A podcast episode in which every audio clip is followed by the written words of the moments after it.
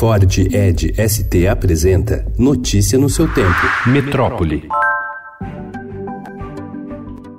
O governo federal pretende editar em agosto uma medida provisória alterando o programa Mais Médicos e reincorporando profissionais cubanos. Eles tiveram de sair do programa com o rompimento do acordo de colaboração entre Brasil e Cuba, mas a ideia é que voltem a trabalhar na atenção básica do Sistema Único de Saúde por um período de dois anos. Terminado esse prazo, precisarão revalidar o diploma. A estimativa é de que 2 mil dos 8 mil profissionais que vieram para o Brasil permaneceram aqui depois do fim do acordo, muitos na esperança de serem readmitidos no SUS.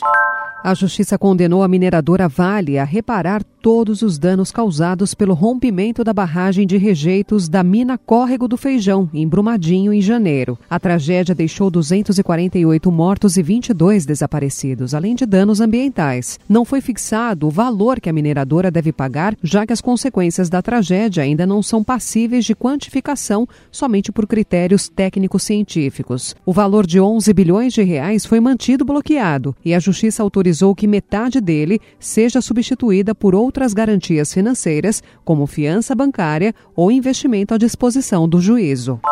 A Comissão de Transparência, Governança, Fiscalização e Controle e Defesa do Consumidor do Senado aprovou ontem requerimento no qual solicita ao Tribunal de Contas da União uma auditoria nos contratos do Fundo Amazônia. A meta é investigar os programas aprovados, sua efetividade e correlação com os objetivos do fundo, a utilização dos recursos e a origem dos recursos, o objetivo dos doadores e a legalidade dos atos de constituição, funcionamento e operação. Como revelou o Estado em maio, o governo Jair Bolsonaro trabalha na edição de um novo decreto para alterar as normas do fundo e permitir que parte de seus recursos possa ser usada para pagar indenizações a donos de propriedades privadas que vivam em áreas de unidades de conservação. Hoje isso é proibido. A mudança desagrada aos governos da Alemanha e da Noruega que enviam recursos para o fundo.